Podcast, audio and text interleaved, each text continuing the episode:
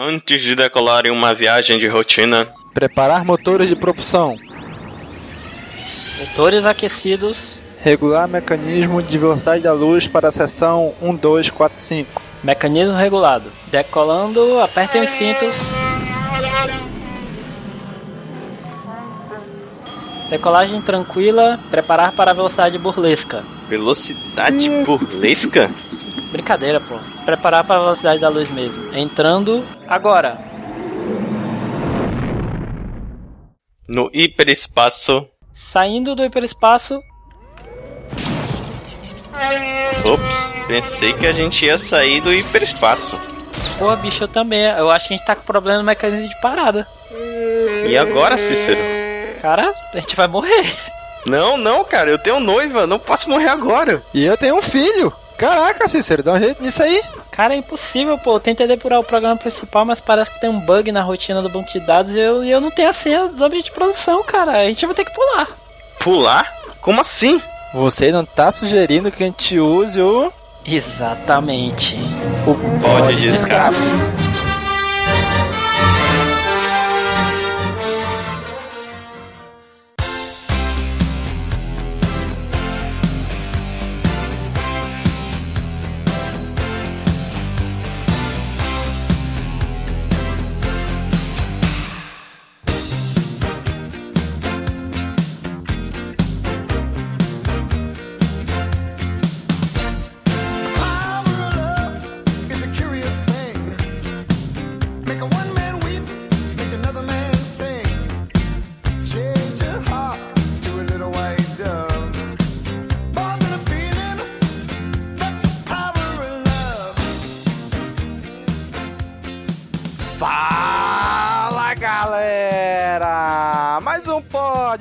Começando. Aqui é Domingos e hoje aqui com a gente Daniel. E aí, Daniel? Fala galera, aqui é o Daniel e vamos falar da melhor trilogia do cinema.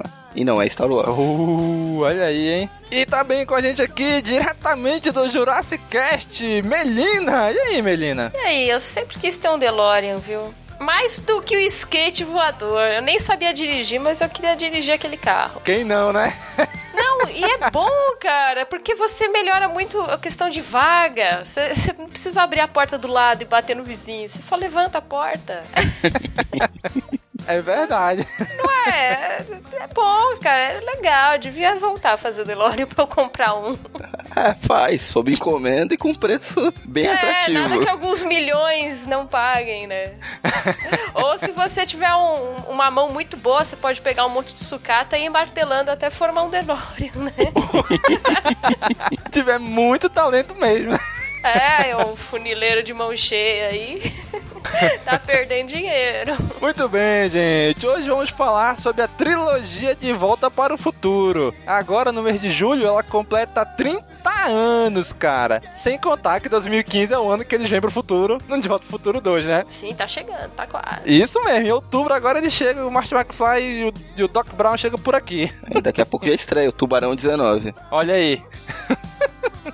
então vamos lá falar sobre essa trilogia agora aqui no Pod de Escape. Essa coisa é elétrica, mas eu quero uma reação nuclear para gerar 1,21 gigawatt. 1,21 gigawatt?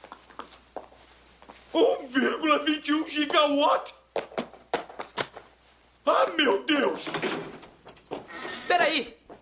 Mas o que é um gigawatt? Como eu pude ser tão imprudente? 1,21 gigawatt? Ah, como eu vou gerar esse tipo de força?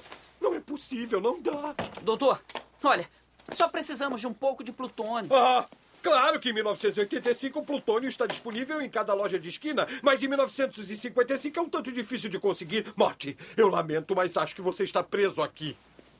Ah, não. Doutor, preso aqui? Eu não posso ficar aqui. Eu tenho uma vida em 1985. Eu tenho namorada. Ela é bonita? Doutor, ela é linda. Ela. Ela é louca por mim. Olha só. Olha o que ela escreveu aqui, doutor. Isso diz tudo. Doutor, é a minha única esperança. Marty, eu sinto muito. Mas a única fonte de energia capaz de gerar 1,21 gigawatt de eletricidade é um raio. O que você disse? Eu disse um raio. Infelizmente, nunca se sabe quando e onde ele vai cair. Nós sabemos.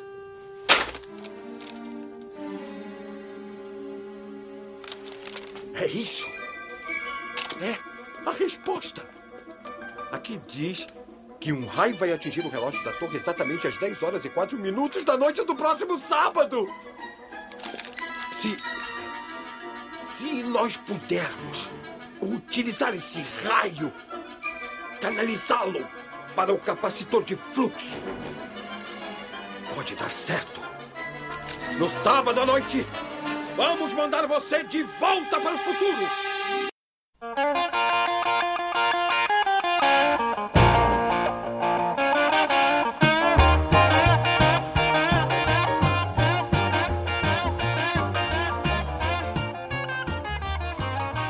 Lá. E aí, pessoal? Vocês lembram quando vocês assistiram pela primeira vez essa, essa obra-prima do cinema? Quando passou na tela quente. Isso foi há quanto tempo, mais ou menos? Sei lá, nos 90. Eita, aí. muito tempo, né?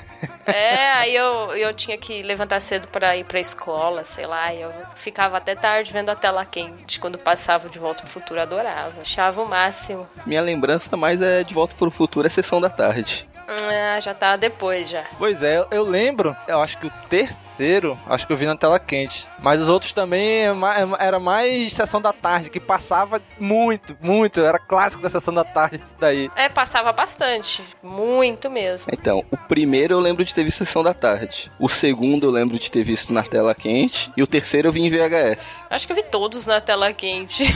E o terceiro eu fiquei muito puto porque não tinha dublado, só tinha legendado na locadora. Eu não conseguia acompanhar a legenda, que eu era pequeno. Eita, só, só vi as imagens bonitas, né? E cara, é incrível, né? Eu assistindo, eu assisti os dois e o três agora, reassisti pra gravar no Netflix. Cara, que incrível as imagens, cara. Sei lá, o tratamento que eles deram, eu achei que ficou muito mais bonito em HD. É um filme que envelheceu bem, né? Assim, ele não dá. Assim, ele tem algumas coisas datadas de efeitos, de visual, mas ele passa, ele passa fácil hoje em dia. E que tem pouco efeito que datou. Tem coisas ali que são muito incríveis. É, o- o- tirando aquela hora lá que eles testam o DeLorean pela primeira vez, que é um chroma key safado, é chaves total.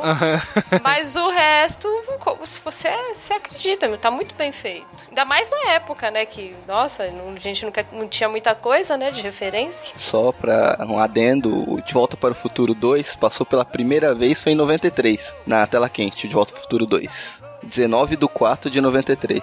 Caraca, hein? Parabéns. Consegui essa informação aí. E o 3 foi no mesmo ano.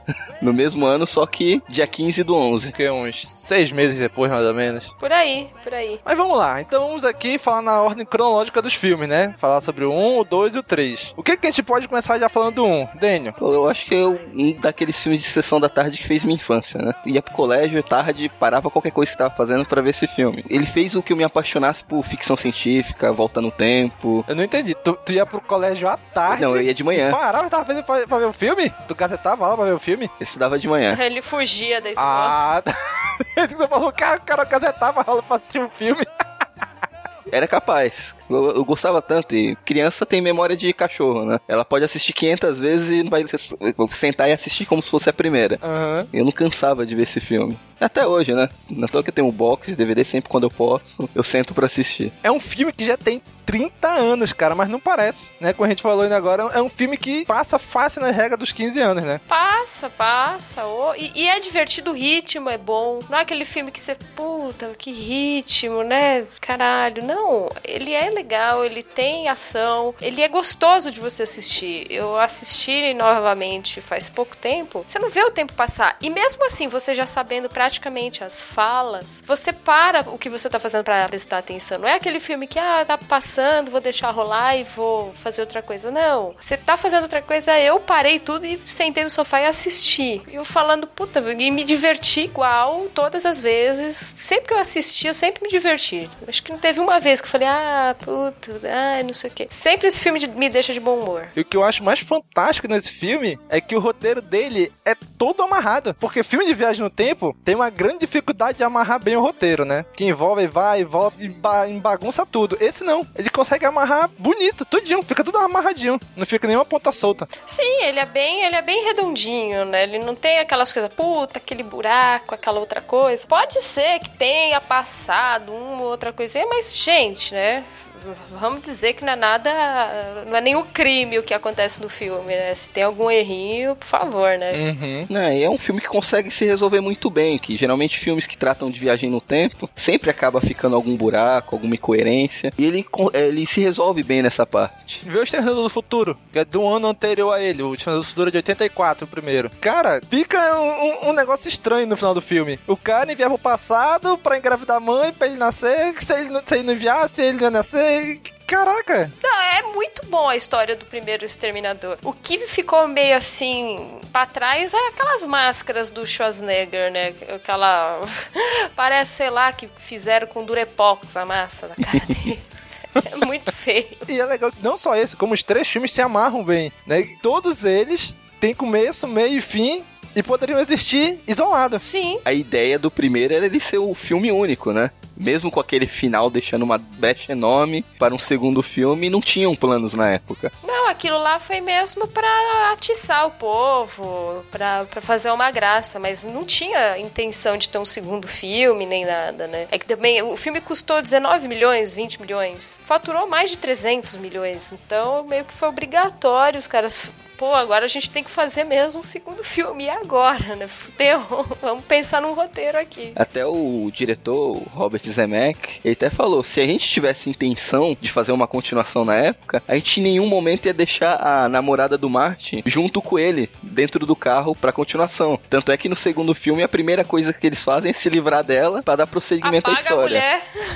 mulher, joga a mulher em qualquer canto e vai. E só vão, só vão atrás dela de novo lá pro final do terceiro filme só. E olhe lá, né? É, no início eles dão, um- dão um jeitinho de jogar ela de fora, assim, de escanteio, fazer um plotzinho assim rapidinho com ela, mas pronto, escapo, tirou ela daqui da jogada. E só no final do terceiro que eles vão lá resgatar, vão mostrar ela de novo, né? E mostrar só pra mostrar, porque também nem precisava, né? Ela ficou tão sem importância que eu nem percebi que mudou a atriz. Ah, Olha, no, no- na época eu também não tinha percebido. Eu fui perceber isso muito tempo depois, quando eu fui assistir depois de velha, assim, o, o filme. Falei, porra, tá meio estranha essa, essa namorada aí. Depois, né, aí que eu fui saber que era outra atriz, que eu reparei, eu falei, ah, tá. Tá explicado. E um outro personagem também que não faz falta nenhuma no segundo e no terceiro é o pai do Marty McFly, né? O George. Faz falta nenhuma, nenhuma, nenhuma. Ah, mas aquele ator é meio escroto, né? Se eu não me engano, ele foi tirado porque ele queria ganhar muito, não era isso? Alguma coisa É, assim? foi zoião, foi zoião, queria pedir mais do que todo mundo, queria pedir o zóio da cara e falaram, beleza, não vamos te pagar, fica aí então. Caraca, acabou com o maluco, né? Perder a chance de participar de novo de um filme que foi sucesso só por ganância. Foi, foi burro, foi burro. Ele achou que tava com tudo e no fim não tava com nada. E não fez falta. Pra mim não tinha nem onde encaixar o George ali. Foi ótimo que ele, que ele tenha morrido, que tem aquela cena da, da Lorraine no segundo filme, ele no cassino do bife. É muito legal. Nem, nem precisou de George McFly ali. E tem um outro ator, né, que, que faz ele velhinho de cabeça pra baixo, mas também tá com maquiagem. não- você nem percebe que não é o cara. Maquiaram ele pra lembrar ele mais velho e justamente deixa de Ainda lado. viraram ele de cabeça pra baixo, que é pra você não reconhecer mesmo. Ah, deixa se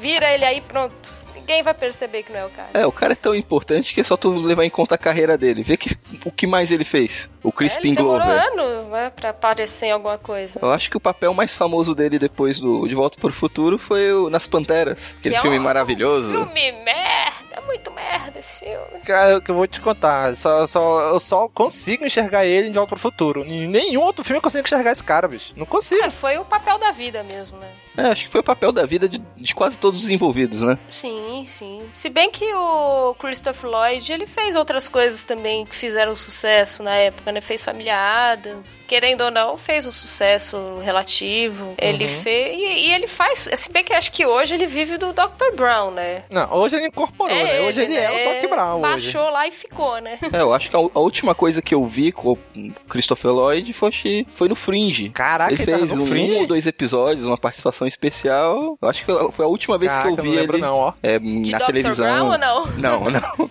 Mas era um cientista coisa. também. Aham. Ah, e tinha o desenho também do De Volta pro Futuro, que era ele que apresentava. O desenho eu não gostava muito, mas eu lembro muito dele. Eu gostava, ele aparecia ensinando experiências, eu tentava fazer em casa. Aprendi a fazer casquinha de sorvete com ele. Nossa, eu não sei fazer isso até hoje, olha. Em relação ao desenho, cara, eu me amarrava quando ele passava. Agora eu não lembro se passava na TV Colosso, se era na Xuxa. era na TV Colosso. TV Colosso, né? Era. Caraca, eu gostava muito desse desenho. Eu- e principalmente porque no início do desenho era o Doc Brown que tava lá. Ele parecia todo início de episódio, né? Pra falar alguma coisa do episódio e tal. Cara, eu achava isso fantástico, cara. É, dele eu lembro bem. Eu gostava, eu assistia ele falando, depois aí acabava, eu meio que ia fazer outra coisa. E era legal que no desenho eles criaram o DeLorean pra dentro de uma maleta, né? Isso aí eu já não lembro. É, ele virava. Ele, sei lá, apertava um botão e o DeLorean se fechava numa maleta e descarregava a maleta. Falei, Caraca, como é que um carro cabe dentro de uma maleta? Uma coisa que eu sempre estranhei nesse desenho é que ele, é, teoricamente, era uma continuação dos filmes, né? Que era focado mais nos filhos do Doc Brown, lá no Julie e no Verne. Só que o DeLorean foi destruído no final do filme e ele tava no desenho. Eu, nunca consegui entender isso. Ah, que o desenho é um mundo à parte, né? E, e outra, por acaso fez diferença? Ai, não, mas você não tem, não tinha essa mente que a gente tem. Ah, não, mas no final do filme, não sei o quê. Você queria ver o DeLorean voando, é, e foda-se, qualquer, é o que tinha. Criança, tá beleza, é. velho, tá, tá tudo bem. Hoje o personagem morre, amanhã tá vivo. O Bart Simpson tem 8 anos, fazem 30 anos. É isso aí, é É que eu desenho. sempre fui uma criança chata. É isso aí.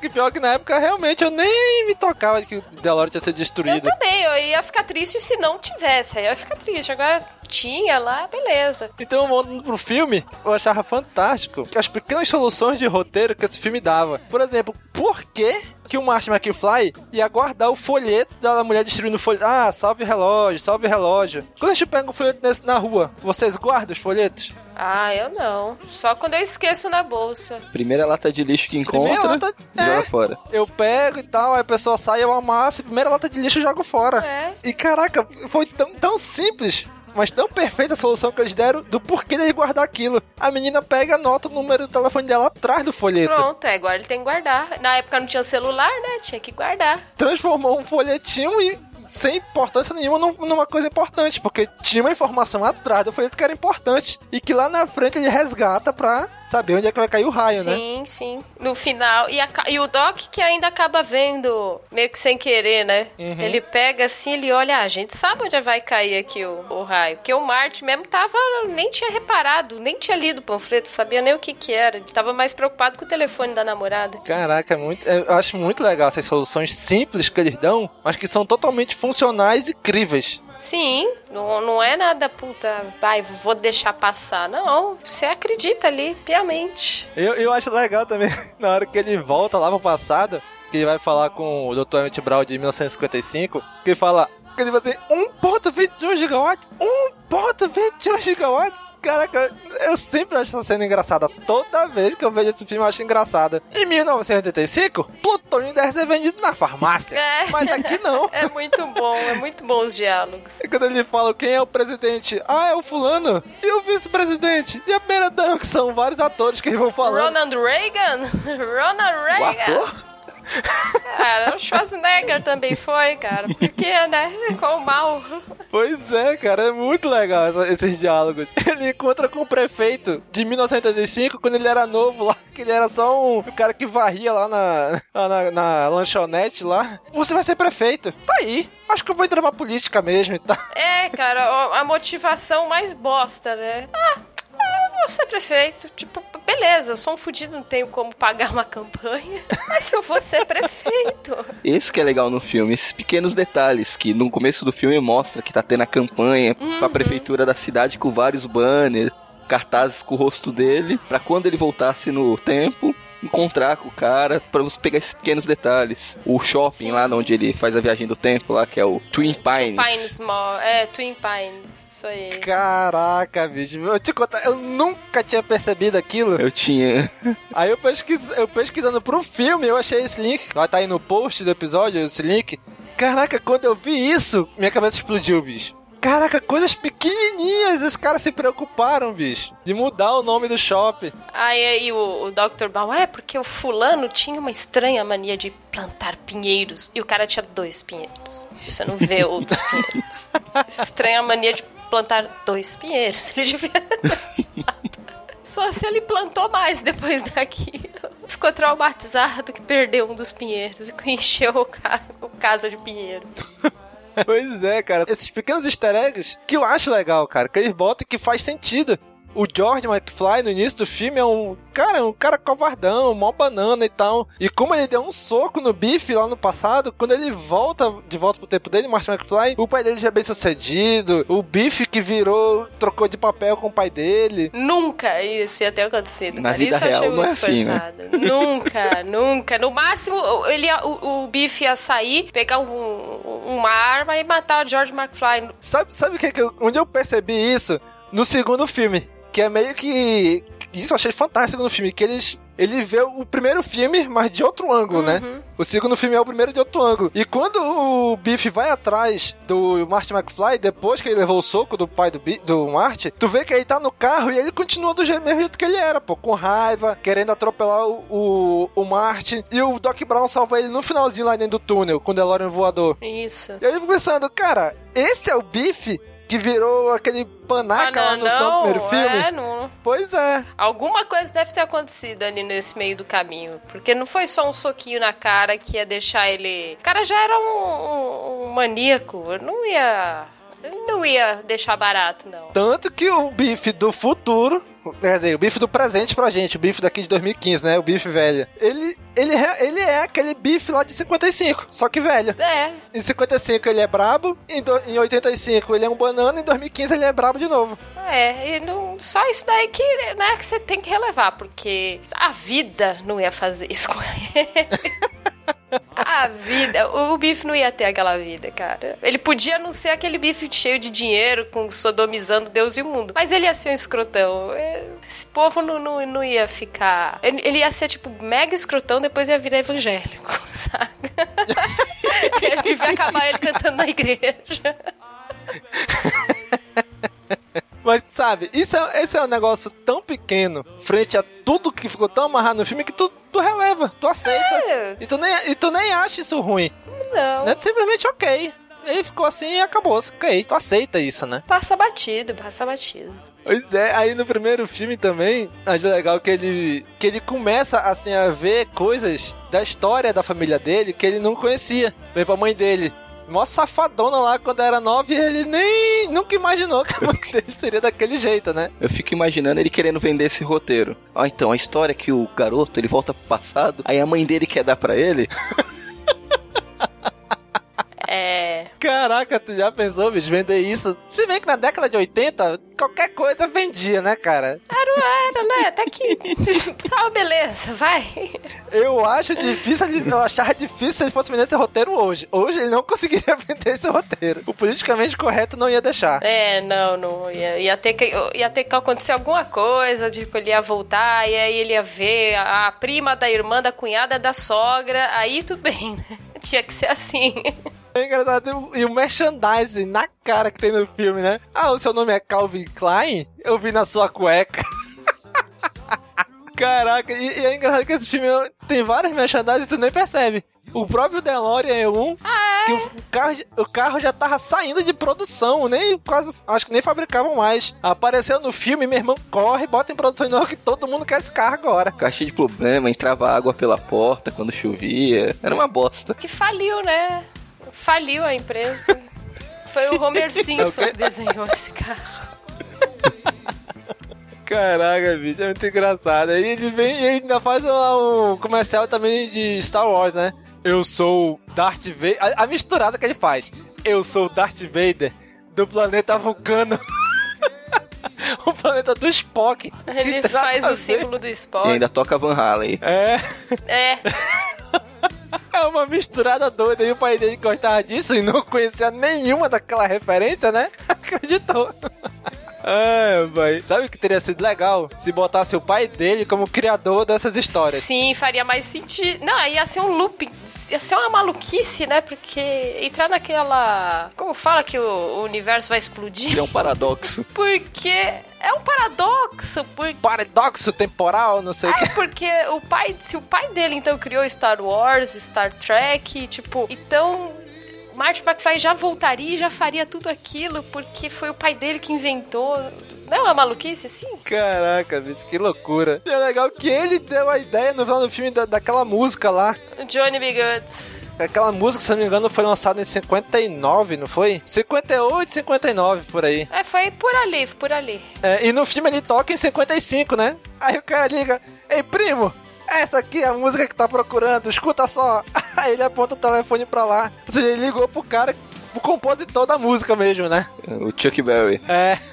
É só um detalhe escroto, mas é pra quem gosta de música, entende? Aquela guitarra que o Marty McFly usa é a guitarra que o, o modelo de guitarra que o Chuck Berry usava. Que foi criada dois anos depois, né? Que em 57, mais ou menos 58, que foi lançado aquele modelo de guitarra. Então não era pra ele estar ali. É, fizeram mais como uma homenagem pro É cara. uma homenagem mesmo. né?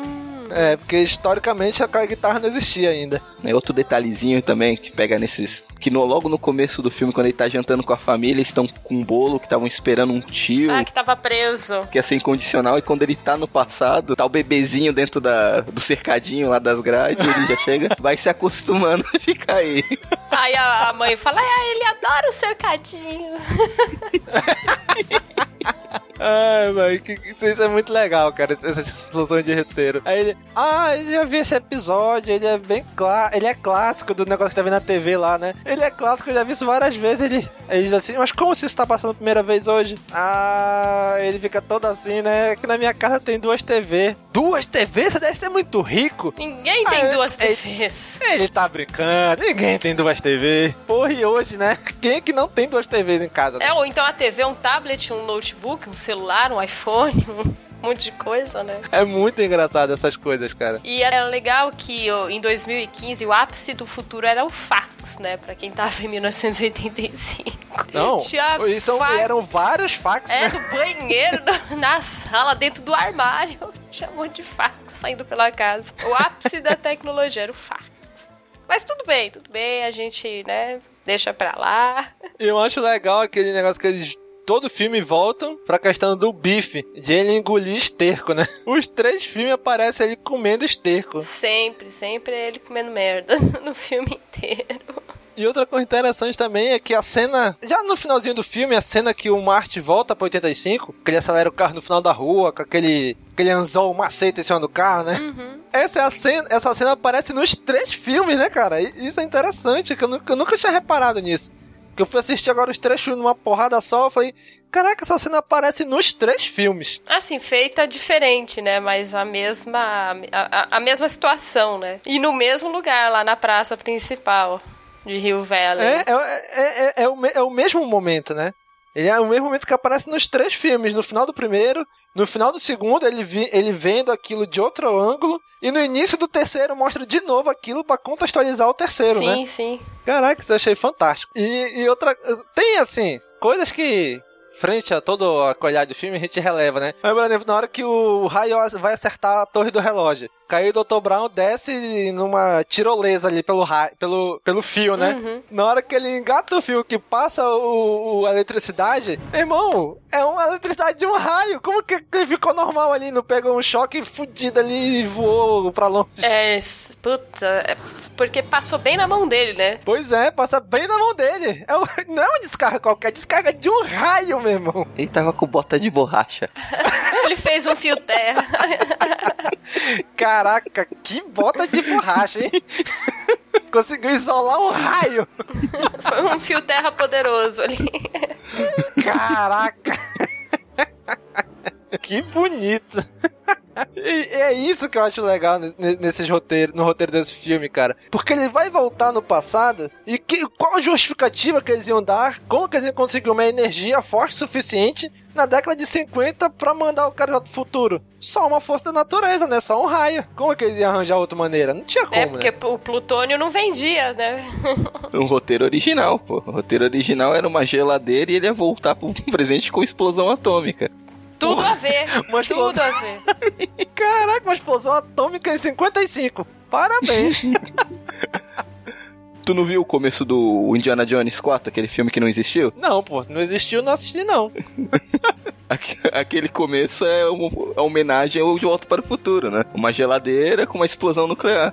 Era o roteiro original do filme. Nossa. Eu lembro que o roteiro original era esse, porque era pra ir no... Só que eles ficaram com medo das crianças entrarem em geladeira, né? Isso. E a solução pra ele voltar pro presente no, no filme ia ser com uma explosão atômica. Caraca. Ainda bem que eles mudaram, né? Que era o Eric Stoltz, que ia ser o Marty McFly. Já tinha até filmado algumas cenas. Tinha, mas não tava dando certo, né? Ele não convencia como o Marty McFly. Aí esperaram, né, o... o... A agenda do, de Michael J. Isso, Fox. pra ele conseguir fazer o, o personagem. Ficou sensacional. É, o Michael J. Fox tem um poder mutante, De né? não envelhecer. Por mais que passe o.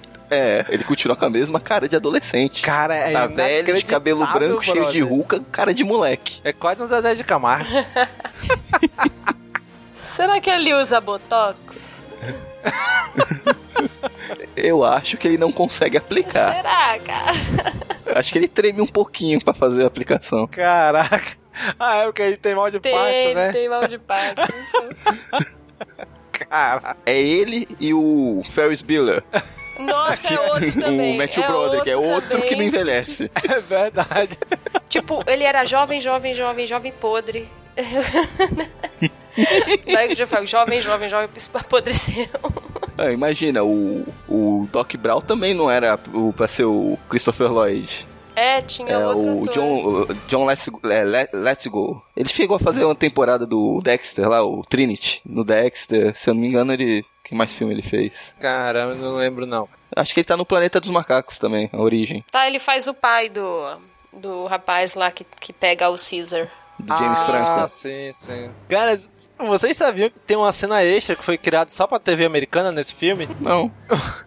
Numa das cenas do, que, que o Doc Brown, de 1955, ele vai vasculhar o jaleco dele mesmo no futuro. Ele vai pegar o jaleco dele e vai procurar. Ele vai encontrar lá dentro o exemplar de uma Playboy da época. Caramba. Imagina o que a Playboy não deve ter pago pra botar essa cena ali, hein? Só essa cena, ele só foi exibido na TV americana. Caramba. Provavelmente deve ter pelo YouTube, se a gente procurar. Eu nunca, eu nunca achei, mas de E repente. se você que tá ouvindo souber, né, tiver esse link, deixa aqui embaixo pra gente nos comentários. Caraca, imagina, a Playboy deve ter pago uma fortuna, né? Não, não iam botar à toa aquilo ali, né? Já que eles criaram depois do filme da saída de cinema, quando foi pra TV. Nossa, é mesmo, né? Porque é, é, apesar do, de ter muito merchandise, a Pepsi também ficou. E assim, foi uma piada que em inglês dá super certo, né? Ah, eu quero uma Pepsi Free. Ele, não, meu querido, você tem que pagar por ela, né?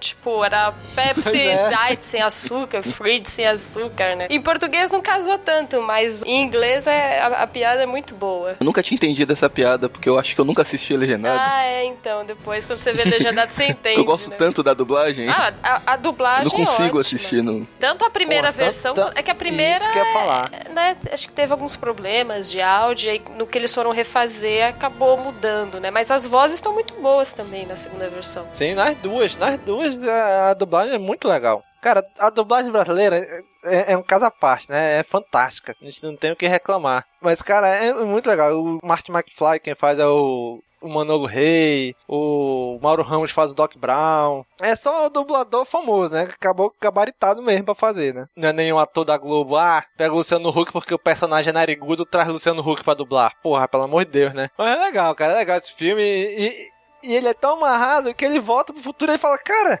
eu vou voltar pro futuro. O Doc Brown vai morrer. Mas eu tô numa máquina do tempo. Olha o insight que ele tem no final do filme. É só eu voltar antes. Porra, aí ele ia voltar minutos antes. Meu irmão, volta um dia antes, pô. Pra evitar isso tudo. Aí ele volta minutos antes só pra salvar o Doc Brown, né? Isso. E é muito legal que ele acha que ele não conseguiu. Porque ele escreveu uma carta em 55 dizendo que ia acontecer e o Doc rasgou. Mas na verdade, quando chega em 85, ele puxa a carta, tá lá. A carta colada de novo, né? Toda remendada. Cara, isso é muito legal. Ele não deixa solta a referência que ele fez lá atrás, ele amarra isso daí, né? Amarra. E, e você sabe que o Dr. Brown é bem curioso, né? Ele falou, falou, falou, no final ele, ah, vamos ler o que tá escrito aqui, vai. É que ele guardou É, os ele pedaços. A sorte é que ele guardou os pedacinhos no bolso, né? Porque se ele jogasse no vento, adeus, né? Um abraço. Principalmente ali que tava vendo o vento forte da tempestade, né? Pode, ainda bem que ele guardou aquilo no bolso. Bom, e como o Daniel falou, esse filme era um filme fechado, era um filme único, né? Não era pra ter continuação. Mas dado o tremendo sucesso que ele fez, eles foram lá pra fazer uma continuação, né? E é legal a história porque eles iam fazer só uma continuação. Que era o De Volta ao Futuro 3, que era, ia se passar no Velho Oeste. Só que no meio das filmagens eles falaram, pô, a gente podia criar um aqui no meio, né? E no intervalo das filmagens, lá do terceiro, que eles estavam gravando o primeiro e o terceiro, eles criaram o plot do segundo, criaram o roteiro do segundo. E isso é muito legal, cara. E é muito interessante isso. Vocês sabiam disso? Não. Comentou. É novo pra mim. Eu sabia que eles tinham filmado os dois ao mesmo tempo, mas não sabia que, não, vamos fazer o terceiro e depois que tiver a ideia de fazer o segundo encaixar, mudaram, teve toda essa mudança de roteiro e criaram um filme a mais no processo. É, eles filmaram, na verdade, boa parte do terceiro, até ter a ideia de fazer. Na verdade, não seria o terceiro, seria só a continuação, continuação, né? Né? Velho Oeste. Aí quando eles estavam boa, bem adiantados nas chamadas, pô, vamos criar um, um outro filme intermediário entre esses dois? A ver quando eles criaram o plot pro segundo. Uhum. E amarraram bem os dois, né? Sim, não, do primeiro e do segundo você pensa que foi feito. Não, foi pensado o primeiro, o segundo e o terceiro uma consequência, né? Não, foi, foi ao contrário, né? O terceiro que surgiu o segundo. E o segundo, particularmente, é o que eu mais gosto. Ah, é, é um dos meus preferidos. Junto com o primeiro, é um dos meus preferidos. O terceiro eu aprendi a gostar depois. Cara, apesar de ser uma trilogia, eu considero um filme só. Eu não consigo, ah, eu gosto mais do 1, do 2 ou do 3. Eu gosto igual de todos eles. São, os três filmes são muito bons. Pra mim é um grande, é um grande filme dividido em três partes. É um filme de seis horas, né? é, é um filme de seis horas, dividido em Mas você três consegue, se duas. você assistir tudo, até faz sentido, até dá. Até parece mesmo um filme de seis horas mesmo. Porque eles se encaixam, ele é todo encaixadinho, né? É, o final do primeiro já é o início do segundo. E o final do segundo é o início do terceiro. Sim, é todo encaixado. Se tu parar mais atenção, a história ela ocorre toda sequenciada. Ele não para pra respirar. Ah, o Marshall McFly voltou de, 50, de 1955 pra 85. Vou descansar aqui uma semana aí aparece Doc Brown pra me, me levar pro futuro. Não. É tudo em sequência, ele não para. E pra quem tava, por exemplo, pra todas as outras pessoas que ficaram em 1985, foi o quê? Foi um dia só. É. Em um dia acontece tudo isso. Foram algumas horas, na verdade, né? Não É. se passa nada, né? Pois é, que ele sai de casa, vai lá com o Doc Brown no shopping, aí pronto, aí começa a viagem no tempo, aí passa tudo em 55 e volta antes dessa viagem. Aí volta, pega o Doc Brown, vai pra casa, quando chega em casa, ah não, o Doc Brown volta, olha, tem que ir pro futuro, vamos pro futuro, volta, deixa a Jennifer, olha, deu merda, volta pro passado. Aí quando volta pro passado, não, agora tem que voltar pro mais passado ainda, aí volta pro momento que ele deixou ela lá. Não, e é legal que eles estão sempre correndo, correndo, nunca tem tempo pra nada e eles têm uma máquina do tempo. Pois é. Porra! Caraca, a gente tá com pressa aqui porque vai acontecer tal coisa, não vai dar tempo. Porra, vocês estão com uma máquina do tempo, cara. Tão de sacanagem comigo, né? E o pior é que a partir do 2 não tem mais desculpa com o Plutônio, né? é, não tem. Tem o Mr. Fusion. Só que aí tem, tem a gasolina. problema. É o novo problema do DeLorean, né? Não existia um posto de gasolina em 1885. Pois é, cara, isso é muito legal. Ele, ele conseguiu dar uma solução no final do primeiro, mesmo sem saber que ia ter continuação, de, de que, pô, se eu for ter que conseguir plutônio toda vez que eu viajar no tempo, não tem como, né? Sim. Vai inviabilizar a viagem do tempo. E fica repetitiva a história, né? Vai fazer, vai fazer o quê, né? Ah, correr atrás de outro raio, né? Pois é, aí vai dar uma solução, ah não, eu consegui aqui um estoque de plutônio. Porra, como? Como? É plutônio, não vem de farmácia, como eu diria o próprio Doc Brown, né? É muito legal a solução. Não, agora a gente usa lixo orgânico aqui e pronto, acabou. Caraca, tem encontra em qualquer lugar lixo orgânico. É banana, latinha, sujê, papel, é tudo, né? Pedaço de pano.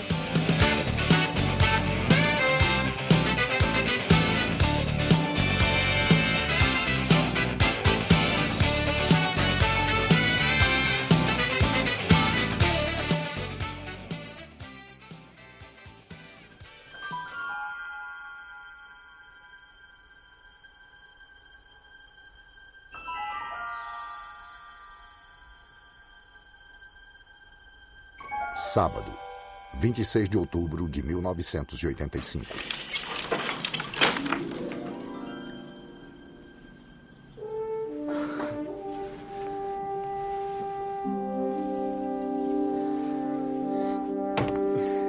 Que tal um passeio, gata?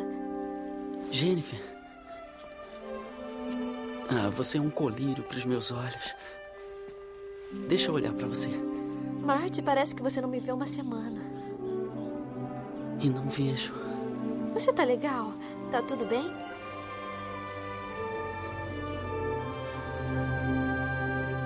Está sim. Está tudo ótimo.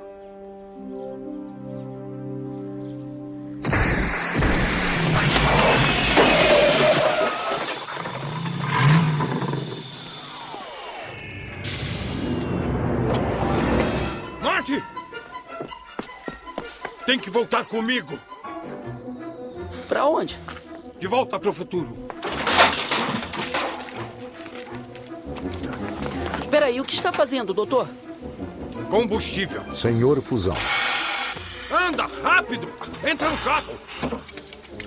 Não, não, não, não, não, doutor. Eu vou ficar aqui, tá? A Jennifer e eu vamos dar uma volta na caminhonete nova. Ah, leva ela também. Também diz respeito a ela. Espera aí, doutor, do que é que você está falando? O que acontece com a gente no futuro? Vamos virar dois idiotas, por acaso? Não, não, não, não, não. Você e a Jennifer ficam ótimos. São seus filhos. Alguma coisa tem que ser feita em relação a eles.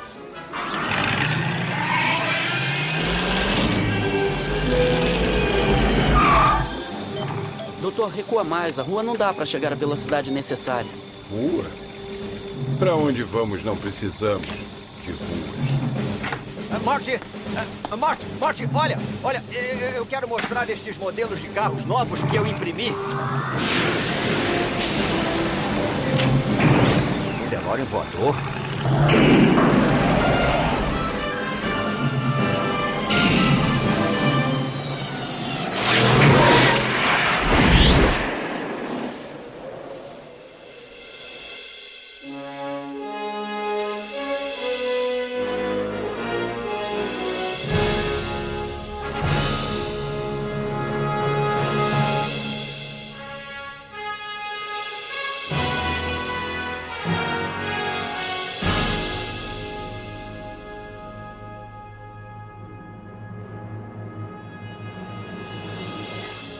Segundo começa, como a gente falou, justo onde acaba o primeiro, né? Olha, a gente tem que ir pro futuro, porque vai dar merda. Teu filho vai ser preso, vai desencadear uma ação cadeia que vai acabar com toda a tua família. Aí você já fica tenso nessa hora, né? Aham. E tu fica tenso, aí tu vai pro futuro. Caraca, o filho dele é ele. A filha dele é ele. É um. Meu, ele é muito feio de mina. E o pior é que quando eu era criança, se até adolescente, eu não sacava que era ele travestido. Eu achava que era uma menina muito pare- feia, parecida com ele. Porque a irmã dele é é feia pra Dedéu também, né? Eu achava que era até a mesma, porque as duas eram esquisitas, né? Mas foi daí que o Ed Murphy tirou a ideia. Foi. Já que ele fez uma família, também eu vou fazer a minha família Olha aí agora, feita por professor mim. aloprado aí.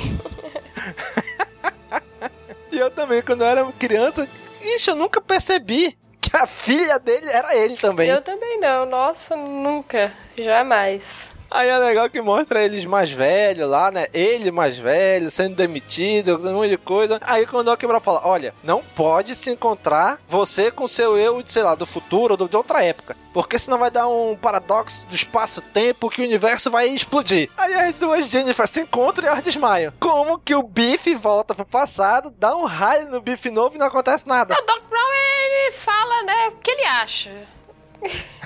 Ele fala, pô, eu acho que vai dar merda. Eu vou falar porque vai que é verdade. É, e o Biff, quando ele se encontrou com ele mais novo, ele fa- não falou que era ele do futuro. É, Ah, as duas é porque Jennifer eu acho que não, o né? QI era um pouco maior, né? e foi engraçado que quando o Biff fala, é, um velhinho veio falar que era parente meu. Eu não vi nenhuma semelhança, mas tudo bem. Era ele. Que, por sinal, acertaram a maquiagem, porque hoje em dia o cara tá igualzinho, né? A maquiagem dele no filme. É, pega uma foto dele atual, tá igual. Falar em acertar, esse filme acertou muita coisa. Ah, não acertou o tênis. Ah, o tênis vai sair esse ano. a Vamos- Nike vamos falou que vai ver, sair não, com. Não tem o skate voador. Ninguém usa duas gravatas. Não, é graças a Deus. Eles têm Tem. até outubro pra lançar esse tênis, né? O tênis a Nike anunciou que vai lançar esse ano. Que eles Pois é, lançaram, até acho que faz uns dois anos, o aquele modelo, mas não tinha o fecho automático, né? É, era só o Que modelinho. leiloaram. Aham. É só o modelinho que leiloaram, foi um limitado para ajudar a instituição de tratamento de mal de Parkinson do Michael J. Fox. Mas agora, pelo menos eles anunciaram que tá em produção. Até o final do ano sai. E o hoverboard o Miotti tem, né? O Miotti já mostrou pra gente que ele É. tem e voa também. Deixa as pessoas acreditarem que voa. E é engraçado como eles imaginavam o futuro naquela época, né? O, ano de, o longínquo ano de 2015. Cara, é incrível que tu olha aquilo, as diferenças que tu vê pra hoje. E, e- e o mais engraçado é que muita coisa acertaram. Por exemplo, Tubarão 19, lógico que não tá no cinema. Ah, não sei. E nem o holograma. Ele pode lançar Mas, ainda, cara, Caramba. Porra! Mas, mas a tecnologia 3D, que é parecida com holograma, já, já tá aí há um bom tempo. né? Não é um holograma como não aparece no filme, mas é o 3D já é mais ou menos aquilo, né? E é legal. No filme mostra TVs de tela plana. Sim, parecendo janela, né? Isso aí acertou também. Pois é, ele mostra a janela, ele mostra o a TV, eles conversando pela TV, né? Então seria meio que uma videoconferência pela TV que hoje existe, né? Já existe aquilo, dá pra fazer aquilo. Não, não, não como tanto parecido com aquele, ah, tocou, tá tocando, pode ter uma ligação pra você, aparece no óculos dele. É, o Google Glass. aquele óculos não Google tá Glass. em... É o Google Glass, pô. Pois é, não, não tá em larga escala, mas já existe aquela tecnologia, né? Aí toca no, no- no negocinho da menina lá, ele, ah, vou atender aqui no, no escritório. Atende na TV. Aí ele, caraca, Comando de voz, né? Hoje em dia eles acertaram. Ele fala com a TV, né? E a TV responde, atende o, o telefone e tal. Isso aí existe. Você pode colocar até o comando de voz na sua TV, no seu celular. Isso existe. Acertou. Tablets também, aparece. Isso, é verdade, o tablet aparece também. Agora eles erraram a da Diana virar a rainha, né? É, mas. No, no jornal lá. E, porra, isso aí eles erraram e foi, foi bravo, né? Porque o jeito que ela morreu, né? No filme o Michael Jackson tá vivo também. Apresentador da MTV. É mesmo, é, nem Tá percebi. só o bagaço. Lá quando aparece o Frodo. Ai, caramba, é mesmo, lembrei. Acertou Caraca. também o, o Nintendo U. Pois videogame é. que você não usa a mão, né? O, ali pro Xbox, o Kinect, acertou. O Kinect. Fechadura que não tem chave, só o, só o dedinho também, acertou. É, os leitor Pois é. Acertou também. Que hoje já existe também. É uma coisa que isso não, não, não faz muita relevância pra gente, né? Mas outra coisa que ele acertou, que mostra lá no pai, tipo um, como se fosse um outdoor, né? Projetado, que ele, na Flórida tem um time de beisebol. Porque na época que eles filmaram, não existia time de beisebol na Flórida. E hoje existe, hoje tem dois. Então ele acertou que em 2015 ia ter time de beisebol na Flórida, né? Não com aquele nome do, do, do filme, Sim, mas o- existe, o- né? até aí o- os Trapalhões também acertaram. Acho que o Flamengo ou o Vasco ia ganhar naquele filme da Princesa Xuxa, os Trapalhões. Vocês lembram? Aham. também acertaram o time. ganhar. Altas previsões. O pessoal só criaram o, filme, o time de beisebol lá por causa do filme. Também, olha, onde 2015 tá chegando, vamos criar aí um time pra ficar igual ao do filme. Ah, bem que eles podiam botar o mesmo nome, hein? Já pensou? Nossa, ia ser muito era, bom. era Miami, se eu não me engano, o nome do filme. Miami, alguma coisa, o nome do, do, do time. É, provavelmente tinha que pagar uma graninha aí que não estavam dispostos. Era legal. Outra coisa que eu acho legal é que o, a jaqueta, né? Ele compra a jaqueta, olha, tá grande. Não, aperta aqui que ela se ajusta. Ele. Opa, se ajustou. Aí ele molha a jaqueta, auto sacagem, aí o vento assim, pronto, sequinho. Caraca, que fantástico isso, hein? Pra lavar a roupa, É ótimo. aperta o botão, pronto, tá seca a roupa. Principalmente pra roupa. Ah, esse vestido ficou, ficou ruim. Ai, peraí, ajustou. Agora tá bom. Pois é, né? Esse daí foi uma coisa que ficaram devendo, né? Pois é, ainda- ainda não tem, né? Roupa alta ajustável e auto-secante, né? Bom, gente, então vamos, falar um pouquinho da história do segundo filme, né? Começa, como a gente falou, na continuação do final do primeiro. Eles vão pro futuro, tem que resolver lá a parada que o filho do Martin McFly, que é o Martin McFly Jr., vai fazer com o neto do Biff, né? Que é o Griffin, não é isso nome dele? Criatividade em alta. Caraca, é, é engraçado como tem, tem algumas pessoas que dizem, tem uma teoria que o tempo é cíclico. De tempos em tempos acontecem as mesmas coisas, né? E esse filme mostra isso, né? As coisas acontecendo de tempos em tempos, as mesmas coisas, né? Ele enganando, o que é aquilo ali? Aí o cara olha pra trás, ele bate, ele corre, ele fala alguma coisa, ele engana todas as vezes a mesma história, né? É, O, o legal é que logo nesse comecinho, assim que ele chega no futuro, a gente vê vários atores em início de carreira, né? Lá no Fliperama ele encontra o Elijah Wood, que fez o Frodo no Senhor dos Anéis. Na gangue, Ah, sim, é na verdade. gangue do filho do Biff, um dos membros da gangue é o Billy Zane, que fez o Titanic, que foi o fantasma no filme. Aham. Caraca, já é engraçado. Galera, tudo pequenininha, nem desconhecido, que muita gente talvez até hoje assiste os filmes e não conheçam eles, né? Não, re- não reconheçam eles, né? Eu só fui depois de adulto que, ah não, foi o Elijah Wood, e quando fui rever que realmente eu reconheci. Pois é. Porque se tu assistir sem saber, tu nem reconhece. Tu sabendo, tu reconhece quando tu olha, mas só quando tu sabe já. É, o legal é que eles refazem, né? A cena do primeiro filme, lá do skate, só que agora no futuro. E eu Aham, acho que essa é, cena né? no futuro ficou mais famosa do que a do original, por causa do Hoverbird. Com certeza. Quem, quem que não queria um skate daquele voador, né? É, e quando eu via no- nos comerciais, trailers, chamadas, eu, nossa, foda. Aí quando tu vê o filme, é um patinete de menina que ele tirou o guidão. Aham, pois é. Não, e coitada da menina, né? Tadinha. Pois é, ele chega, me, me presta aqui, aí pá, quebra. Caraca, tu quebra na frente da menina, rapaz. O bom é que ela se deu bem, que ficou com o melhor no final, né? Pegou um É. pitbull, sei lá. Pois é, Pitbull, olha o nome do outro skate. Sensacional. Isso mesmo. Bom, aí esse início eles vão pro futuro, tem só um plotzinho no futuro ali, que é pra poder criar o, o motivo do bife do futuro voltar pro bife do passado, né? Por quê? Porque no, no iníciozinho do filme, ele vê um Martin estando no DeLorean voador e, e sumindo, né? E ele não sabe até então que é uma máquina Mas ele tempo. fica bolado, né? Ele fala assim: onde é que eu já vi um DeLorean? Você lembra do final do primeiro, né?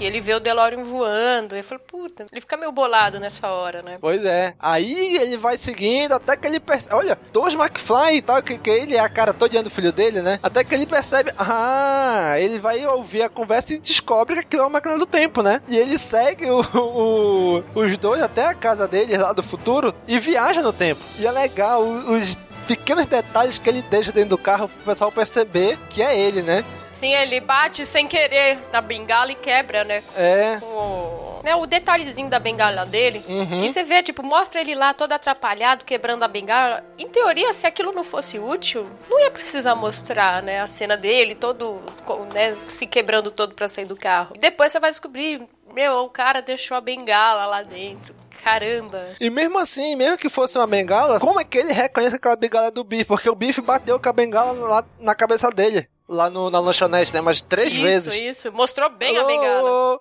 McFly, tem alguém aí? Né? Então dá uma justificativa boa do porquê que ele reconhece que aquela bengala é do Biff. E nessa parte, que o Biff volta pro passado, é o momento que tem três DeLoreans ao mesmo tempo. Tem o DeLorean que o Biff usou pra voltar lá, o que o Martin foi, ficou preso lá no passado, e o que tá lá na mina esperando pra ele usar no terceiro filme. Caraca. É, são os três mesmo, né? Meu irmão, meu, meu, meu cérebro explodiu agora e foi embora, assim, passeando pelo, pelo céu aqui ao redor da minha casa, ó. Caraca, três DeLorean que na verdade é, É o mesmo, né? mas estão convivendo ao mesmo tempo em três lugares diferentes. Caraca, bicho. E é, por causa verdade. dessa cena que algumas pessoas dizem que é um dos poucos furos que tem no filme. De ter três DeLoreans? no Não, mesmo- não, porque o Biff pega o DeLorean, vai pro passado, ele altera o passado e ele consegue voltar pro mesmo ponto onde ele deixa, devolve o DeLorean pra eles pegarem. Ah, mas aí o, o Doc, ele fala, é a onda, né? Vai mudando É, então. gradativamente. Então, é, tem, tem pessoas que consideram isso como uma falha de roteiro. Tem uma cena extra que mostra o Biff sendo apagado. Depois dessa cena, quando ele sai do carro, ele tem um ataque cardíaco, ele vai sumindo que nem o Marty no primeiro filme. Que a mão dele vai Isso. sumindo pra mostrar que o efeito vai vir em ondas, não vai mudando de uma vez. Isso, é que essa cena não acabou não indo, né? Não entrando no, no filme. Mas o Dr. Brown, ele explica essa questão da onda mesmo. Por que que não foi alterado na hora? Então, mas na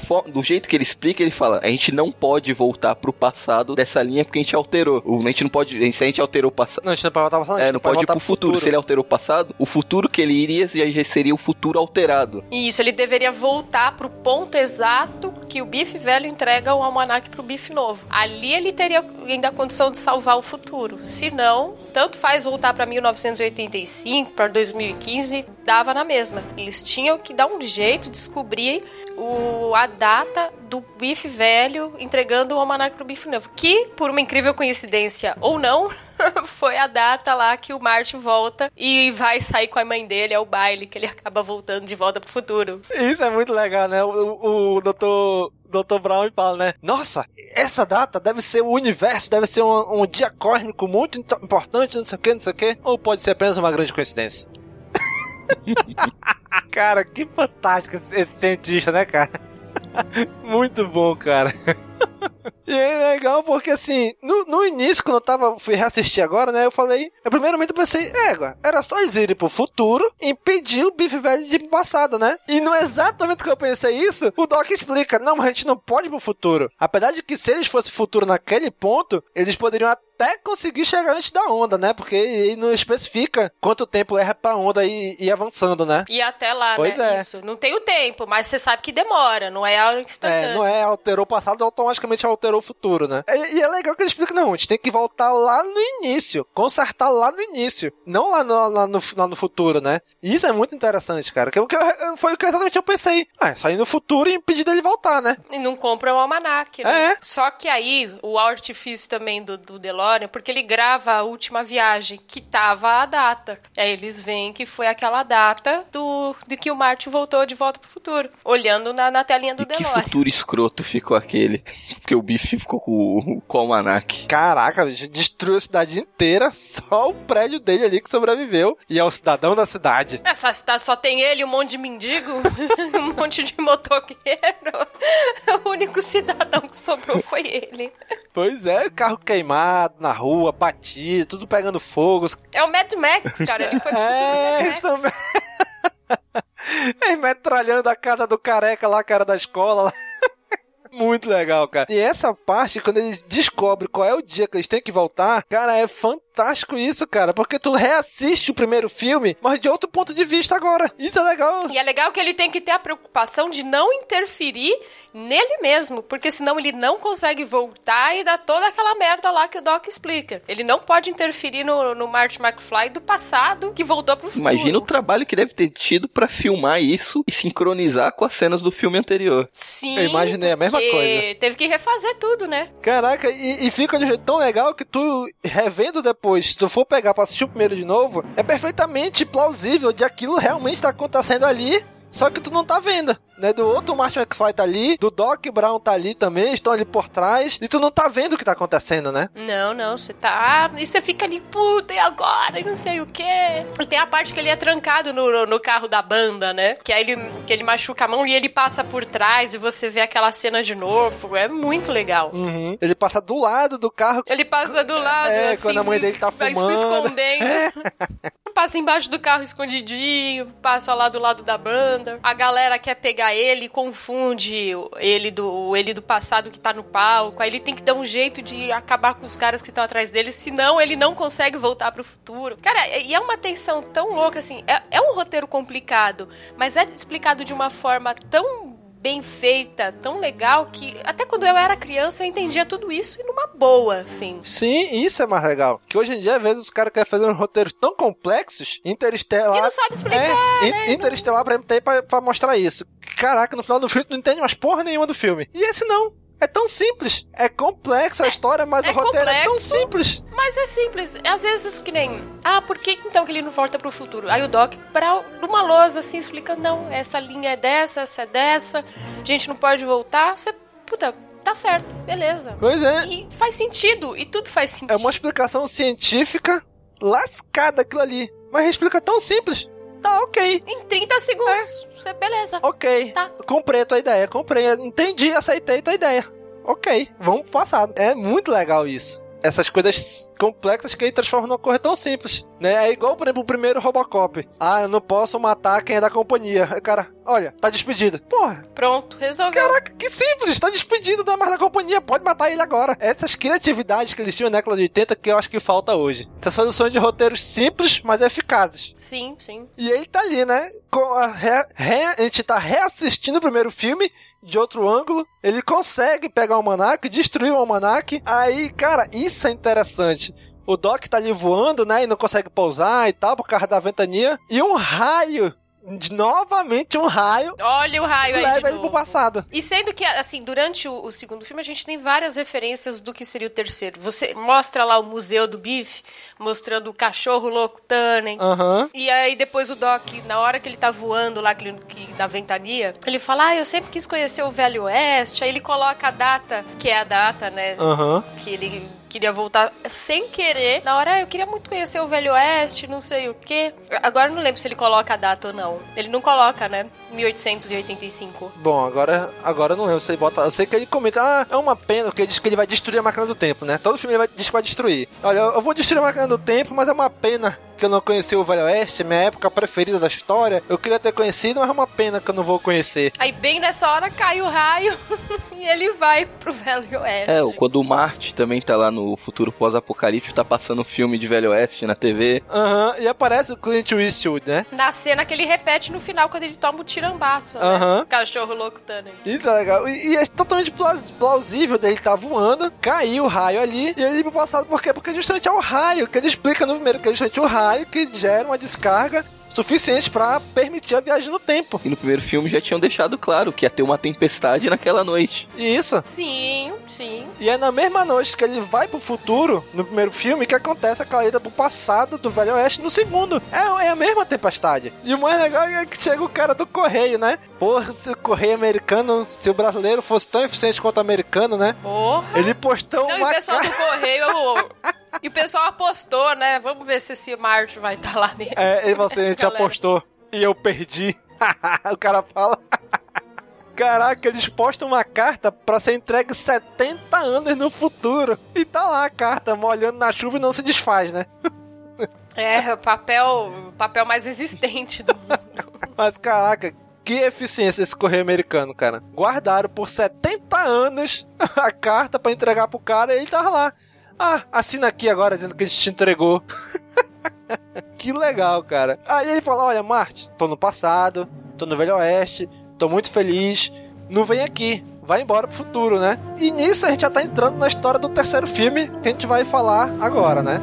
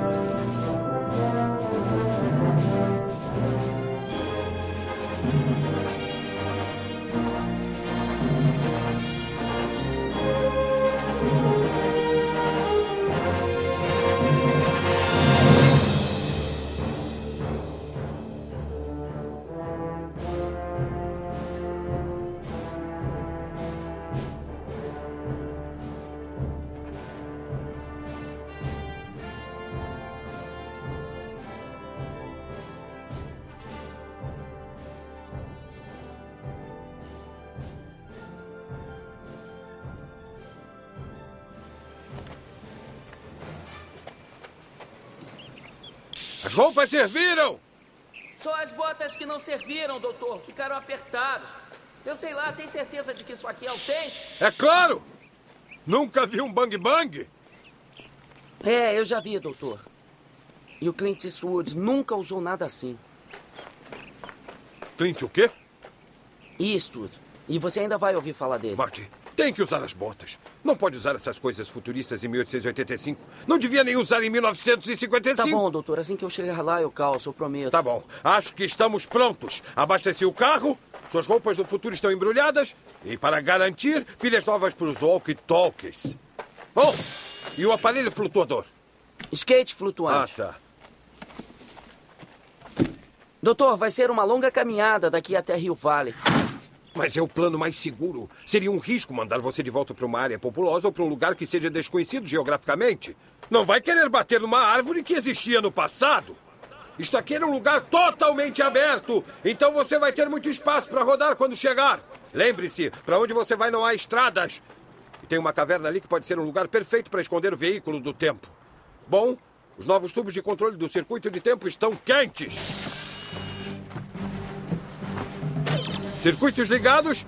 Eu escrevi uma carta em 1 de setembro, então vamos mandar você para o dia seguinte. É uma quarta-feira, 2 de setembro de 1885, 8 da manhã.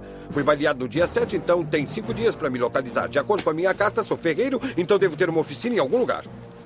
Só tem que dirigir o veículo do tempo diretamente para aquela tela, acelerando até 88 milhas por hora. Espera aí, doutor. Se eu for na direção daquela tela, eu vou bater naqueles índios. Morte! Não está pensando em quatro dimensões. Vai ser transportado instantaneamente para 1885 e aqueles índios não estarão ali. Claro. Bom, boa sorte. Para o nosso próprio bem.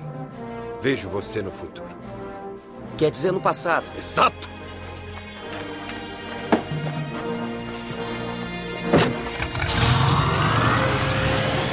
Boa trilha, Marty!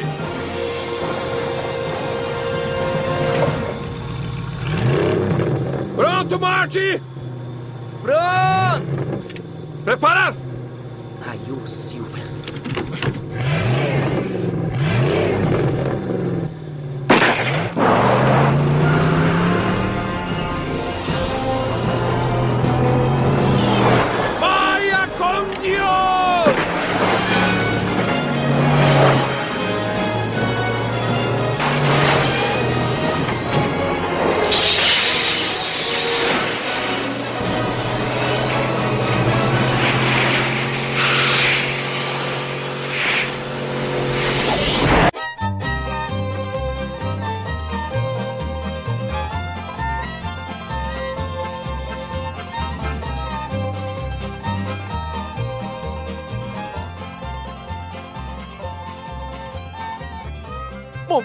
Começou o terceiro, que eles vão lá, olha, vai pro futuro, o DeLorean tá numa mina abandonada, lá tem instrução pra te construir. O Doc daí desse, dessa época vai saber construir as peças que faltam. Aí eu fico assim, pô, é mesmo, né? Por que, que ele volta pro passado? Que eu- o, o 3 acho que é o que eu menos assisti. Eu tinha assistido há mais tempo. Eu falei, porra, e por que, que ele volta pro passado então? Se ele manda ele pro futuro, que ele tá bem, né? Aí é, dá, dá o plot twist, né? Mostra o porquê. Mais uma vez o roteiro amarrado, né? Ah, tá aqui a lápide. Emmett Brown morreu uma semana depois que escreveu a carta. Baleado, né? Por causa de 80 dólares. E ele bota na. Caraca, ele bota na, Na na lápide, lápide, né? causa do óbito. Sabe? Quase um atestado de óbito na lápide do cara, né? Aí ele vai voltar pro passado. Que nome você vai dar no passado? Ah, eu não posso usar Martin McFly porque tem a família McFly lá, né? Eu sou o Clint Eastwood. Sensacional. Caraca, que fantástico, cara, fantástico. Um ator que viveu fazendo uma porrada de filme de faroeste. Por que não usar o nome dele, né? Clint Mas Eastwood. ninguém conhece. E o que é o mais legal é que no final do filme, às vezes muita gente não percebe, mas o nome do penhasco lá, penhasco Eastwood. Vira Clint é, Eastwood. Porque todo mundo acha que ele caiu no trem lá naquele Porque ele penhasco. explica, né, que quem vai cair é a, é a professora lá, né? Isso, a Clara. É, aham, o sobrenome dela, né? Era é, Clayton, é Clara isso mesmo. Clayton. Aí depois que eles percebem que eles alteraram já a história, né? Coisa que o Doc sempre falou pra não fazer e ele foi lá e fez sem nem perceber, né? O Doc é mó merdeiro. ele faz merda pra caramba. Ele fala, não pode fazer isso, ele vai lá e faz. Não quero saber o futuro. Ele vai ler e ler a carta, né? Não vem mais vem aqui me buscar. O cara vai. Ele, vai não, buscar ainda bem que tu vem, vamos embora mesmo pro futuro, que é. Não, vamos embora. Só, só tem um probleminha que vão precisar de gasolina porque furou o tanque. Pois é, aí, caraca, esse Marcha também tem horas que dá uma leseira nele. Não, é só a gente colocar gasolina no tanque, não tem problema. Porra, tu tá em 1885, mano. Não tem carro, seu imbecil. E aí que eles tentam botar umas bebidas alcoólicas bem fortes lá, aí lasca de vez o carro, né? Estoura o carro.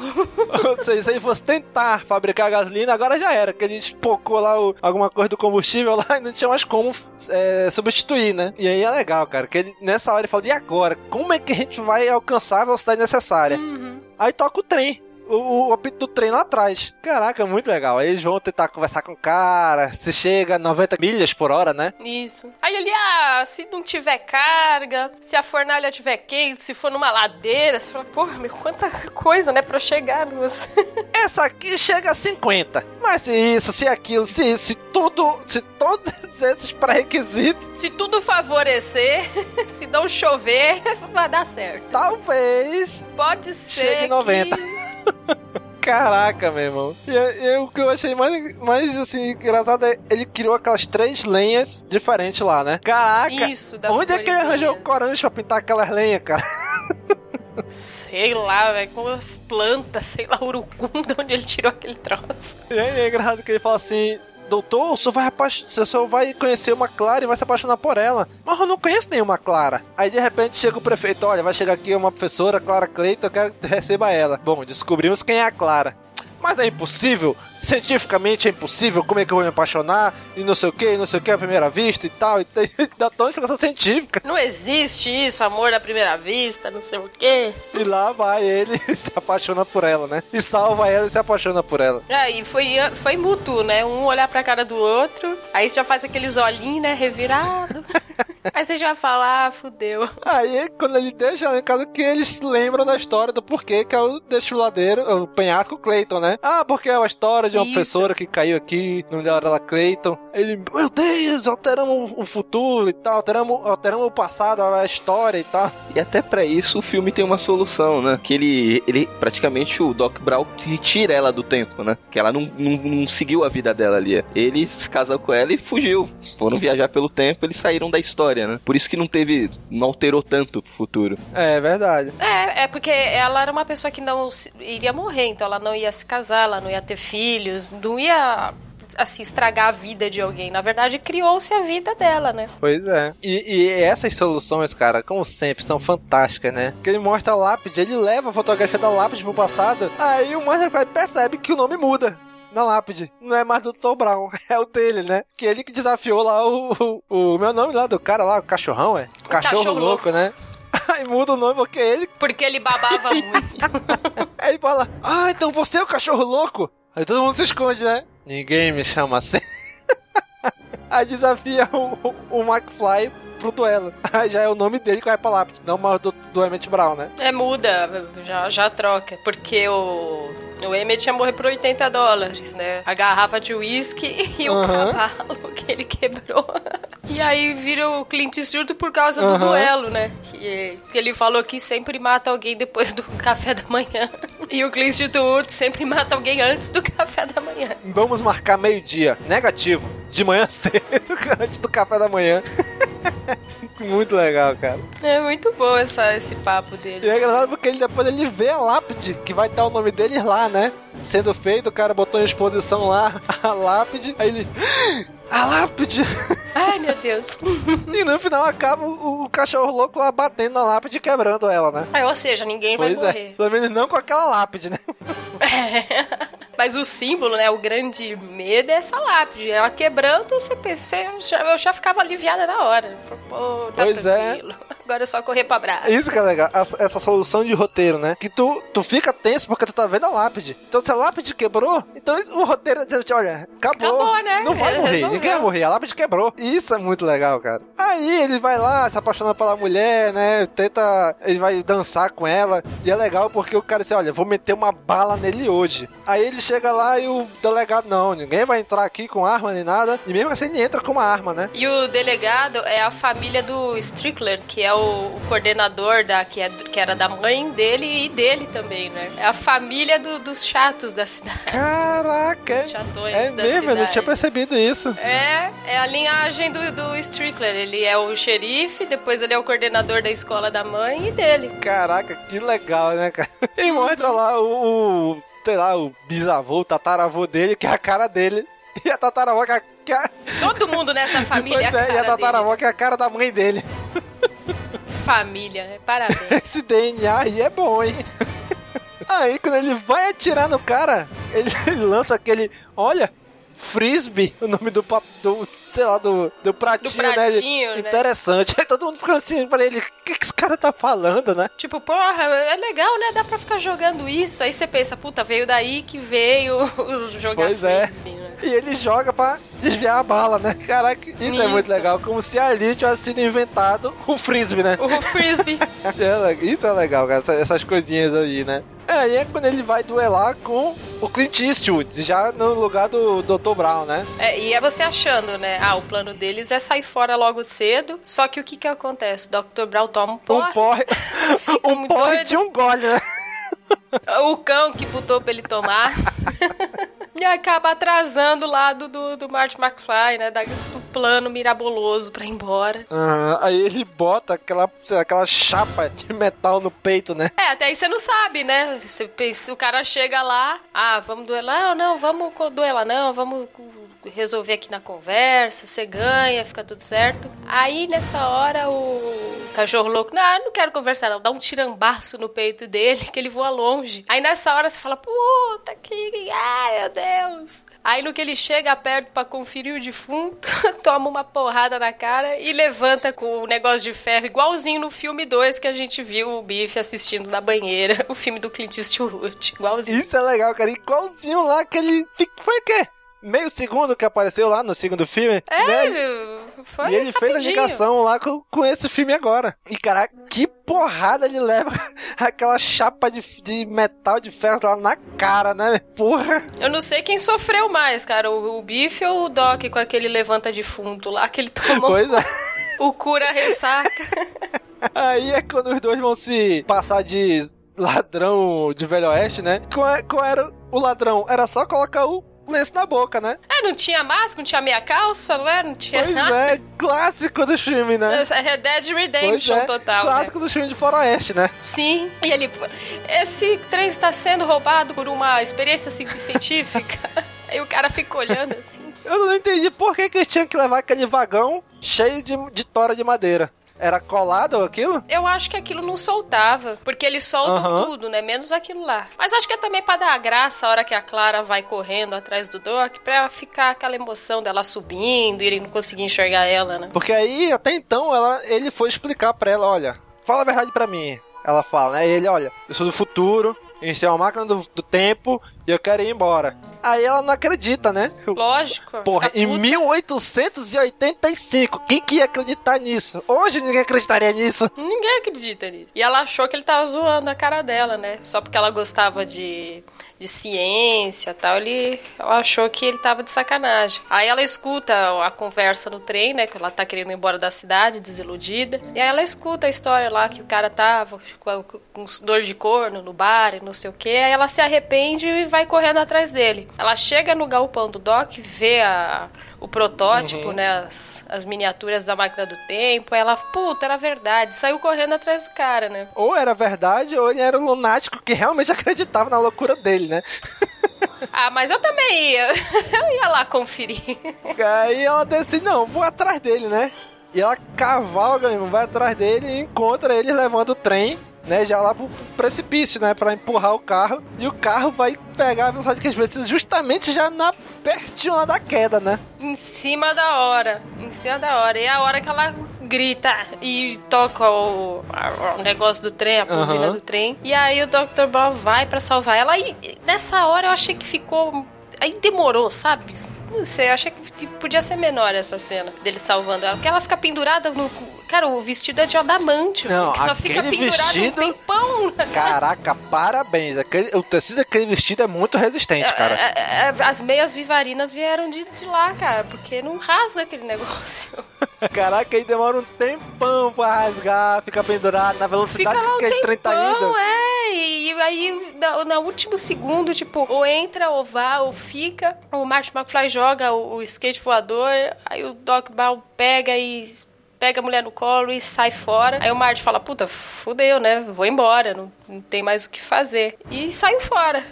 A ponte, né, que em 1985 já ia estar construída, então, tipo, ele ia conseguir passar. Ele volta e o trem se estabaca lá no chão, explode. E aí dão o nome do desfiladeiro Eastwood devido a esse fato triste. porque na hora que ele salva a mulher lá com o hoverboard, né? O skate voador, Isso. já tá no limite da velocidade. Já, já foi, já. Os raiozinhos já estão aparecendo já da viagem do tempo, né? Aí o Doc fala, foda-se, vou ficar aqui com ela, né? Já nem olhou pra trás. E, e o pior é que ele nem olha pra trás, né? Uhum. Pra ver se o, o- se o DeLorean ia, se ele ia cair, ele nem olha. Nem viu o que aconteceu. Provavelmente depois deve ter descido lá, onde o trem caiu pra ver se o DeLorean não tava ali no meio. Ele acha que eu vou descer lá pra ver. Vai que, né? Vai que deu merda. Vai que encontra uns ossos lá embaixo, né? Tudo quebrado. Vai que tá alguma coisa lá embaixo, né? Porque o cara nem olhou pra trás, porra. Que sacanagem. Pois é. E o Marge fica lá olhando pela janelinha, tipo, todo mamã, mamã, mamã.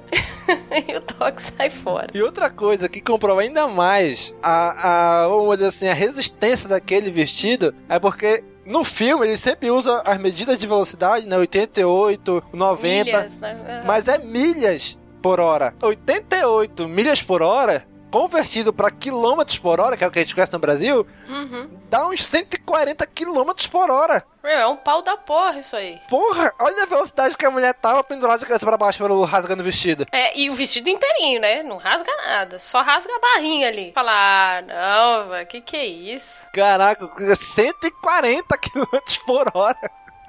Vestido resistente. Aí ele volta pro futuro, né? E é engraçado que quando ele tá chegando, começa a baixar as- aquelas, aquelas impedimentos lá pra quando tá passando o trem, né? Isso. Aí tu pensa assim, porra, tá passando só por causa do carro. Ele percebeu o carro em cima aí, já baixou o negócio. Ah, Na verdade, não, é que tá vindo um trem realmente de lá pra cá, né? E vai e passa por cima do DeLorean, vira só sucata, só sobra a plaquinha rodando. Pois é, aí ele pensa, porra, é, foi Não destruído vou mesmo. poder nem voltar pra buscar o cara, né? Pois Ele é. poderia, ah, eu chego, volto, pego ele, né? Não, nem isso. Já que o DeLorean tá ali, o problema do DeLorean é o quê? É o tanque de combustível. Qualquer mecânico em 85 poderia consertar isso, né? Arruma, sim. Agora, um monte de sucata é meio difícil, né? E de repente, aí nessa hora, aí tu aceita essa, essa, vamos dizer, essa licença poética, né? Que o trem vai, antes do trem chegar da viagem no tempo, começa de novo a baixar aquelas barreirinhas lá pros carros não passar, né? É, Aí nisso ele foi buscar, lembrou que tinha a namorada jogada na, na varanda no meio da rua? Ah, é verdade. Ele, ele foi buscar ela lá e os dois vão pro trem pra ele mostrar o DeLorean destruído. E aí toca lá o negócio do trem e você fala, ué, olha pra um lado não tem nada, olha pro outro não tem nada. Dali a pouco se ouve aquele clarão e aquele trem mega estranho. Eu achei muito esquisito aquele trem. Eu não sei vocês, mas eu achei muito estranho aquele trem. Assim, no início ele parece muito com o trem que caiu, né? É que quando eu era pequeno eu sempre achei que fosse o mesmo trem. É, eu sei lá de onde saiu aquele trem. Eu achei meio, eu sempre achei ele estranho. Na verdade é, ele roubou um segundo ele roubou trem outro trem. para experimentos científicos também, né? Aí vem a questão: se ele não tinha peças, era impossível construir peças pra ele arrumar o DeLorean que tava lá no passado com ele. Como ele construiu esse trem? Mistério. Aí, aí o, o diretor falou: foda-se, acaba logo essa merda. Tá no Vai final. embora pra Já casa. no final do filme, É, não vai última ter outro. cena. Não, licença poética. Vamos, colo- coloca essa merda. Bota o trem voando. Coloca um filho psicopata tarado. Eu, te- eu tenho uma teoria. Eu tenho uma teoria pra esse trem.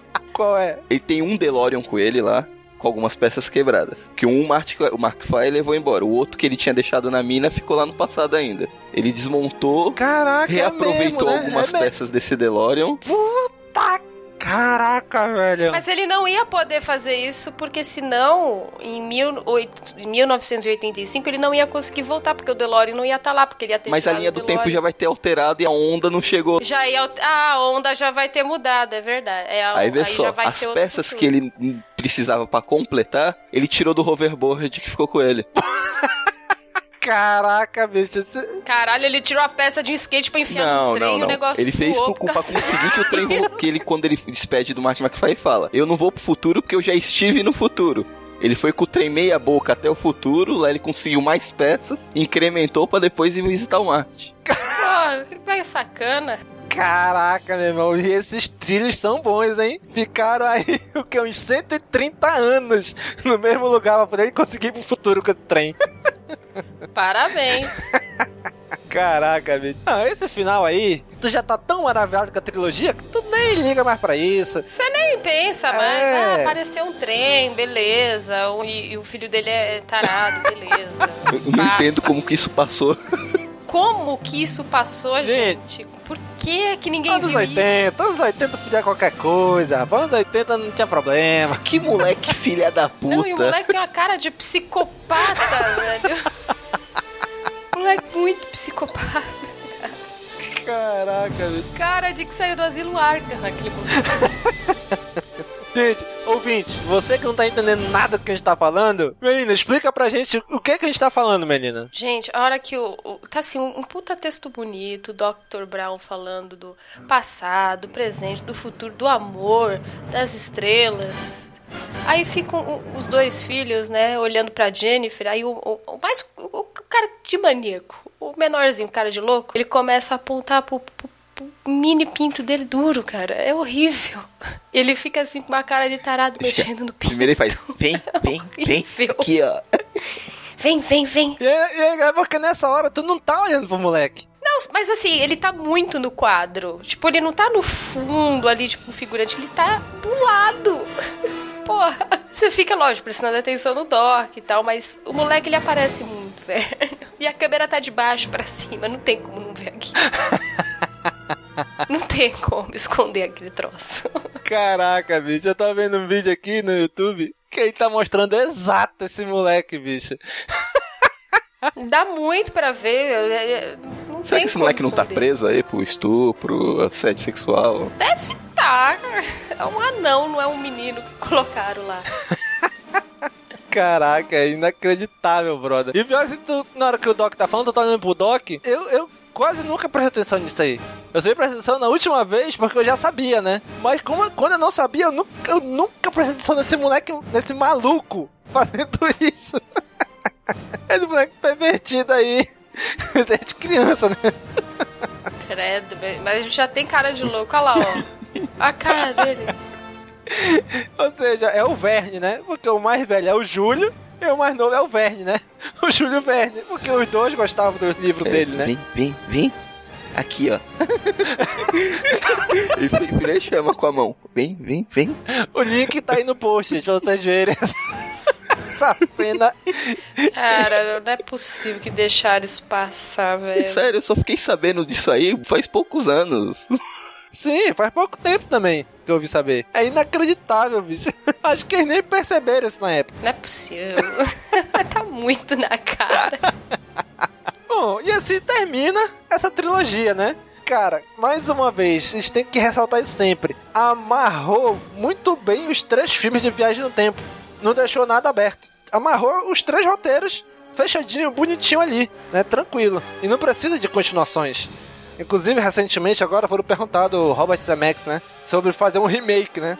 Ele não, nunca, não enquanto eu e o Bob no Gale, se não me engano, que é o, o roteirista, enquanto nós dois estivermos vivos, isso não vai acontecer. E se depois que a gente morrer, os nossos herdeiros conseguirem um jeito de não, de proibirem isso, vão proibir também. Mas não tem necessidade. Não, precisa, cara. Tá, tá atual ainda. Não datou. Tá muito.